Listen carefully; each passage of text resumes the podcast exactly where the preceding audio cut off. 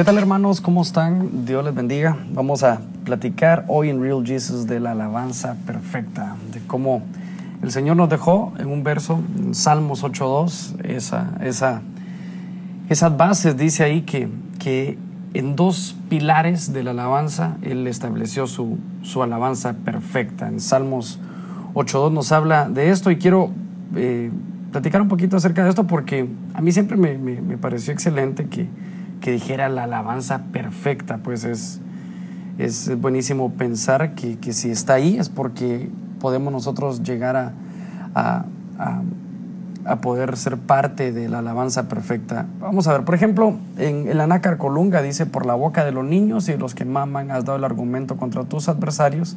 Aquí no menciona la alabanza, pero en otras... Eh, en otras versiones, por ejemplo, hay versiones como eh, la PDT, dice, los bebés y los niños te cantan canciones de alabanza. Tú les diste canciones poderosas para silenciar a tus enemigos. Pareciera que fuera ahí como una alabanza contra otra alabanza, así como la sangre, un clamor de la sangre del, del, hijo por el clamor de la sangre de venganza de Caín, ¿verdad? Entonces es como alabanza versus alabanza, como un clamor frente a otro clamor.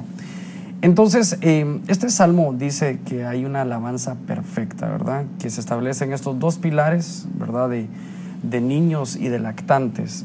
Pues obviamente pues no, no, es, no se puede tomar de manera literal porque aunque se escuche excelente un coro de niños, pues no, no es de manera literal porque pues los lactantes quedarían aquí sobrando, ¿verdad?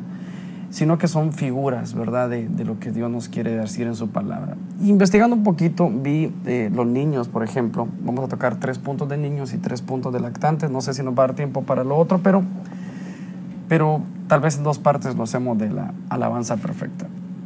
Por ejemplo, en Zacarías 13, 7, nos habla de una característica de los pequeños o de los niños. Zacarías 13, 7 no, nos dice de una característica cuando vamos a hablar de los niños, vamos a hablar de característica, del perfil del adorador.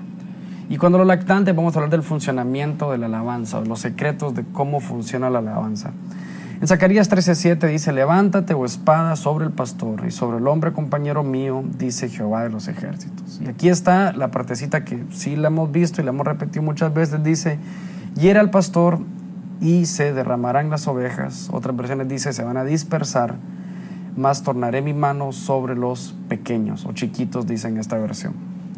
Entonces vemos que aquí hay tres personajes, el pastor, las ovejas que se dispersan y los pequeños. Entonces vamos a, entrar a este verso porque dice la palabra que el pastor está herido y cuando el pastor se hiere, las ovejas se dispersan. Y pareciera que los pequeños, dice, hay otras personas que dice, pondré mi mano en contra, pero realmente en el original dice sobre, como de cuidado.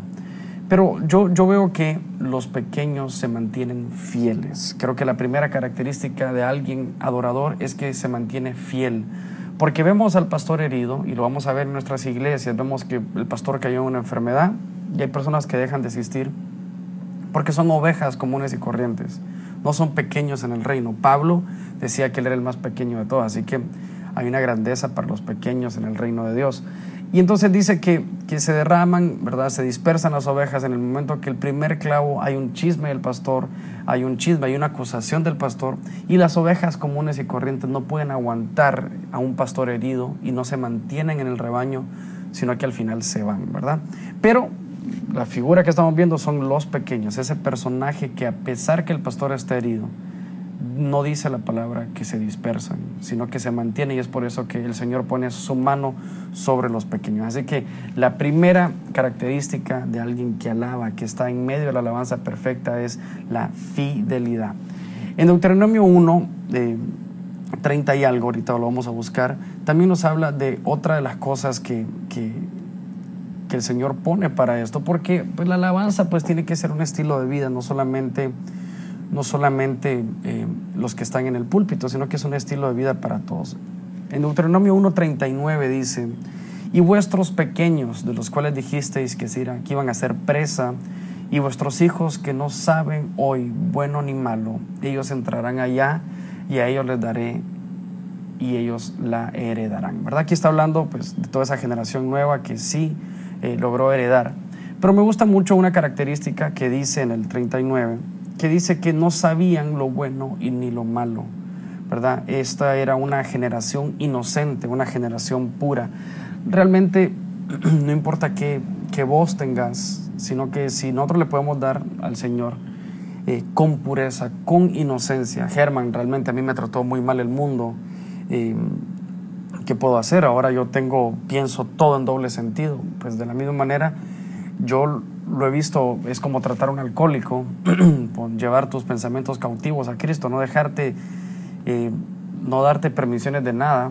Y, y, sí he visto personas que han logrado volver a ser inocentes, ¿verdad? Sé que se escucha difícil, pero sí lo he visto. Personas que, que por, han llevado sus, sus, miembros de inmundicia al altar y ahora son presentados como, como miembros de justicia y, y esa mente que en algún momento entendía todos los chistes malísimos que habían, pues ahora le, le, cuesta entender, incluso el lento o incluso ya tiene chistes bíblicos, ¿verdad? Que antes uno decía, nah, hombre, solo chistes malísimos o uno quedaba perdido porque no sabía nada de la palabra, pero ahora sí se volvieron puros e inocentes. Yo creo que una de las características de la alabanza perfecta es que está establecida sobre personas puras, sobre personas inocentes. También aquí nos habla de, de herederos, ¿verdad? Porque dice que ellos van a heredar. Es importante que el heredero sepa que hay algo grande que le corresponde a él. Entonces, si, si ese heredero sabe que hay algo grande, primero respeta lo que está anterior. No viene con esas ínfulas de decir, eh, yo traigo algo nuevo y lo que está viejo no sirve, sino que dice, yo quiero ser vaso de, de esa herencia de mis antecesores. Eso es, eso es importante porque yo creo que... Eh, siento yo que hay una como generación que dice, esto se está haciendo mal, yo lo voy a hacer bien, yo traigo el agua azucarada, pero seguramente hubo generaciones de nuestros padres, nuestros abuelos, de nuestros abuelos que hicieron camino para que nosotros encontremos algo tan fácil como lo, como lo que encontramos ahora. Entonces yo creo que el heredero tiene que tener ese corazón de heredero, de decir, Señor, yo valoro lo que, lo que, mis, lo que mis antepasados dejaron y también voy a recibir lo nuevo de Dios. Por ejemplo, en números 32, 17 vemos una característica más. Números 32, 17 dice, y nosotros no armaremos, nos armaremos e iremos con diligencia delante de los hijos de Israel, hasta que los metamos en su lugar, y nuestros niños quedarán en ciudades fuertes a causa de los moradores del país. Pues aquí se está hablando, ¿verdad?, de cómo, cómo iba a haber una guerra, pero antes de la guerra, entonces, eh, ellos empezaban a edificar lugares y ciudades fortificadas para sus niños, ¿verdad? Entonces yo veo que hay ciudades de refugio para los niños. Los pequeños deben de estar seguros. Yo, las ciudades de refugio, tal vez en algún otro podcast o algún otro, algún otro momento de, de mensaje lo podemos platicar, pero cuando, cuando hay tiempos de batalla o de prueba o de calamidad en la vida de cada uno, hay un, hay un hay un lugar preparado para los pequeños. Decía aquí que todos iban a guerra, pero a los pequeños se les iba a construir y iban a edificar ciudades amuralladas para tenerlos seguros. La palabra, eh, la palabra bendición no es una palabra de que justifica que si tenés trabajo o no sos bendecido, sino que la palabra bendición eh, viene de una palabra que se llama berajot, o se, o se dice así, que es seguridad. Entonces tenemos que tener claro que nosotros estamos bendecidos porque estamos seguros que Dios está con nosotros. Entonces realmente si pudiéramos tener una palabra contraria a bendición, quizás sería incertidumbre. Entonces yo quiero decirte a ti de que si, si sos un adorador, sos fiel, sos heredero, sos inocente, también tenés, eh, también puedes estar seguro, ¿verdad? En la mano del Señor. Que, que si tú te declaras bendito, también te puedes declarar seguro en sus manos. Así que este es uno de los del perfil de la alabanza pura. En el próximo que, que vayamos a hacer, ya casi van 10 minutos, así que estuvo bastante bien. En el próximo que vayamos a hacer vamos a tocar los lactantes, que esta realmente para mí es el funcionamiento del cielo, el funcionamiento del cielo para, para nosotros entender qué tan profunda es la alabanza. Y, como dice Salmos 8.2, la alabanza perfecta. Así que hoy tocamos un poquito acerca de los niños, ese perfil de un adorador. Esto fue Real Jesus. Muchas gracias. Bendiciones.